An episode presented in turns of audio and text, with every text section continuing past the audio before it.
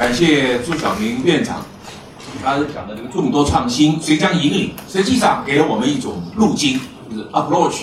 这个创新方法论是非常关键，而且呢，讲到了云计算、物联网、移动互联网、三 D 技术、智能机器人、社会医疗，都同时时代，从我们的创新方法的角度开始啊。感谢朱教授的精彩演讲。下面有请，呃，著名的科学家、中科院院士、华东师大教授楚金浩教授发表演讲。他的演讲题目是关于新工业革命的思考。大家欢迎。那个，我这个跟大家讨论的这个内容呢，是关于新工业革命的思考，所以那个，呃，这个，这个跟大家进行一些交流啊。那个工业革命呢是这样子啊，这个十八世纪呢。这个英国引领了第一次工业革命，那么这个第二次工业革命呢是十九到二二十世纪了，那么到第二十一世纪呢，这个中国有可能会引领第三次工业革命，这个是外国人说的，他希望中国来引领第三次工业革命啊。那么第一次工业革命主要特征就机械化，那么蒸汽机的发现发明啊。那么这个以后呢，就是我们从牛车这种动力车呢，就变成有蒸汽机了，有轮船、汽车，啊，有轮船，这个火车啊，什么都都这个出来了。那么第二次工业革命是电气化，那么主要它是基于能量守恒定律跟电磁学规律的发现。那么它以后出来以后呢，就是开始有了这个电动机，有了发电机啊，那么这个生产线、流水线也开始出现。汽车、石油开始也开始应用，啊？那么而且它呢，也这个推动了人们的生活方式的改变，开始逐步出现了垄断资本。当当然，环境的污染也开始从这个时候开始了。那么这个里面呢，有一个二点五次产业革命，就是如果我们把现在的产业革命叫做第三次工业革命，那么这一次呢，应该是二点五次。如果这个二点五次叫做是第三次的话呢，那么我们现在应该是第四次。那么这个二点五次产业革命呢，它这个是它的特点，主要就是这个原子能技术、这个信息技术开始发展。那么也就是我们现在的这个，这个它的特征就是这个那个它是量子力学、相对论、这个原子物理这些激光技术，这个到现一直到现在，我们现在就处在这个产业革命的后期啊，实际上。那么这个产业工业革命里面呢，还是有一些。呃，特点的，就是第一次工业革命主要是技术到科学再到技术，而第二次工业革命呢，主要是科学到技术再到科学。呃，第一次主要蒸汽机嘛，然后热力学发现这个发明，然后进一步再提高这个效率，提高它的这样一个发展。那么第二次工业革命主要是科学的发现，首先是科学的发现，这个电磁学规律的发现，然后推动了这个呃技术的发明，然后再技术飞量是这样子。它产业革命呢，它一定是科学技术的发现跟发明，以及生产的发展的需求是工业革命的根源啊。那么，而且工业革命是个渐进的过程啊，它有一个快速、确立、扩散的演化过程啊。那么，另外呢，只有科技进步跟创新带来产业化，推动工业生产方式的革命和全球社会生活方式革命，才说是工业革命，一定是这样一个才是工业革命啊。那么我们现在新工业革命，你说可能要来了，那么它的驱动力跟导火线是什么的？首先，它的驱动力导火线是能源环境问题这些出出现，全球可持续发展这变成巨大任务。呃，你看我们右上角那个图，格陵兰岛，九二年的时候它上面还有好多冰雪，这个到二零零二年它冰雪就很少了，就今天今年冬天是不是暖和啊？气候反常。如果格陵兰岛这点冰全部化掉的话，那么我们这个地区海平面上升七点二米，这个在水因为我们普通的海平面大概是一点几米，两米不到，那么它千米八米的话嘛，大概要到我们这个天花板上去，所以大概就是海平面就是这样一个概念啊。你看下面那个熊，这是一个什么图呢？因为北冰洋都都化掉，本来这个熊都是打一个洞，打一个洞以后呢，这个。呃，鱼过来它可以抓鱼吃，那么现在这个都化掉了，它没有鱼吃了，所以发展新能源是可持续发展的迫切需求，对不对？我们现在这个这个化石这种燃料，煤啊、油啊，这个都都是有限的，所以利用这个可再生能源，还是一个长期发展的一个核心的诉求。那么第二个呢，就是信息技术为核心的科技发展，深刻改变社会经济发展。信息时代有三个里程碑啊，这个它从原来的集成电路到现在网络化啊，这个集成电路、计算机现在网络化，对吧？那么它的特征是数字化、程序化、小型化、网络化。那么 IT 时代有两个重要思想方法，一个开源创造，一个分布架构。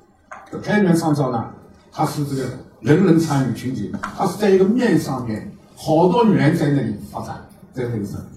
那么现在第二个特点呢，就是这个现在以半导体物理的新发现，带动微电子技术新发明，激发了信息科学技术大发展为基础，这个是个基础。多学科发现与发明多轨并行交叉推动，所以现在我们信息技术发展，其实它的老祖宗是什么？是量子力学。因为有了量子力学，把它用到固体里边，才有固体的能带理论；有了固体的能带理论，才有半导体，才有晶体管，才有大规模集成电路，才有电子计算机，才有我们现在信息技术的所有的一切。但是，整个信息技术的老祖宗是量子力学，所以没有昨天的基础科学，就没有今天的基础科学。那么现在的特点呢，又是多学科的发现与发明多轨并行、交叉推动，啊，大世界的信息科学、能源科学、材料科学、生物科学，它许多地方都在涌现出新的一种发现、发明的趋势。所以它的特点像这样一个特点，不仅仅是多学科的交叉互动、这个交叉推动，而且科学技术跟产业也是相互促进、共同发展，这个也是它的这个，对吧？科学技术本身交叉。科学与技技术之间也是互相交叉，啊，那么，所以我们这个是现在的一些特点。第三个特征呢，就是信息技术跟能源制造、材料跟领域深度融合。啊，过去信息技术就是信计算机、计算机，谁也没想到我们这个网络现在会发展的这么快。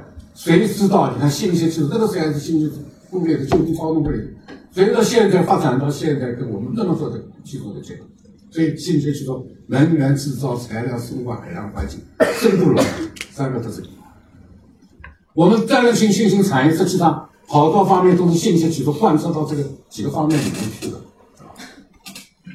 那么，我们它的态势，也就是特征与态势的第四个，就是能源系统，智能化分布式能源系统。那么，我们现在这个能源当然用了集中式很多了，现在要着重发展。它的应用就是分布式、农村电气化、其他应用等等，这好多应用。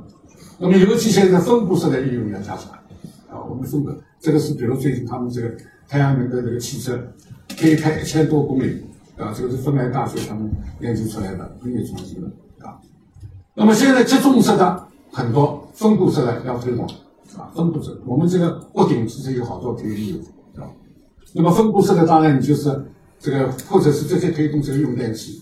它是正流嘛，对吧？用电器，或者呢是把它变成交流，这个来推动交流负载，或者是把它送到网里面去啊。那么要出现国外有这种情况，或者是这种情况。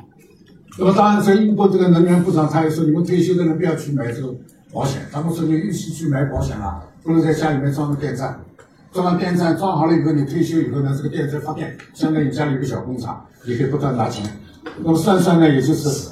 算下来的确是这样一个情况，可以具体算一下。保险真的不能。那么我们国家呢，现在是屋顶上面是示范的多，这个世博会啊，这个是全世界最大的屋顶，这个光伏的。当做应用的就有问题。那么这个李福金呢，他就是写了本书，他认为新经济系统啊，能源结构转型、就地收集能源、就地存储能源、能源互联网，这个是新的经济系统，这样一个经济系统。那么连什么东西能源互联网？能量、能源、能源消费者、消费者、分布式能源的生产者、分布式，把这些都连起来。那么为什么到了呢？它就起了一个就地收集、就地储存、就地使用啊。那么为什么到了要就这样子就地收集、就地使用呢？因为我装了三千瓦，我一年三千也够了。但是我这三千瓦，我空调一开，微波炉一开，洗衣机呢也许就过载了。我被我所以，我过载的时候就要用你的电，也许你没用，我们大家都用的是全部都用起来，可能要用网里面的电，或者用我们这个小区里面一个小的发电站的电，啊，所以要打一个这样一个一个一个方面的这个事情，是吧？所以叫能源互联网，啊，时代关系我觉得。那么第五就智能化，就智慧地球啊。那么智慧地球就是物联网加上互联网啊。那么感知中国，智慧地球。刚才朱院长的报告也说，那么实际上智慧地球应该是互联网加物联网加上模型，对吧？那么传感器在里面非常重要。这个物联网这个概念实际上是个什么概念呢？实际上是这样一个概念，就是说，这个我现在身体不舒服，我发个 email 出去，或者我打个电话出去，哎呀，我心脏不好，你医生问问看，这个是互联网的概念。物联网的概念是个什么概念呢？也许你不知道自己身体不好。但是我们每个人身上都带了这个心脏的这个呃测量心脏的这个这个心电图的测量仪，而且它能够自动把这个东西呢发到轨道上去。比如我们举例子说，我们这里第八排，当然我这里没第八排。如果第八排这边数过来第八个人，他现在自己感觉很好，但是心电图已经不正常，于是他两小时以后心肌梗塞，他自己不知道。但是这个心电图这个波纹这个东西，无线通信已经送到指挥中心去了。指挥中心它能够智能化的判断，对吧？它有模型，它有曲线，它就是一看这个位置，GPS 一定位是在第八排第八个人，对吧？他的心电，这个人的心脏两小时心肌梗塞，他马上派了个医生过来敲敲门，他说：“请第八排第八个人出来。”我说：“干啥？我在做报告，你妨碍我。”他说：“我要给他吃药。”我说为什么给他吃药？他不吃药，两小时以后心肌梗塞。我把他叫出去了，他就吃药了，两小时没事。那么这样一个过程就是物联网的过程，物物之间信息的交换，那这个就是物联网的过程。比如现在你看，还有我们现在这个房子瘫掉，最近深圳房子也瘫掉，就需要物联网，需要什么物联网？我房子里面要安装这个传感器，电力传感器。如果你应力不正常了。我就知道你这个，哎呦，今天有点应力不正常，明天应力有点不正常，我就知道后天这个房子要塌了，啊，所以我们中国，尤其在三十年以后，这种事情将会比较多的发生，因为我们有好多烂尾工程，这些烂尾工程现在还没问题，三十年就会暴露出来，所以一定要物联网，这个就是智慧的这个报警这个系统，物联网智慧地球城市的概念，是吧？这个，比如这个是我们做的那个这种爆炸物的传感器。那么新工业革命对制造业也有影响啊，那么会有几个方面的影响啊。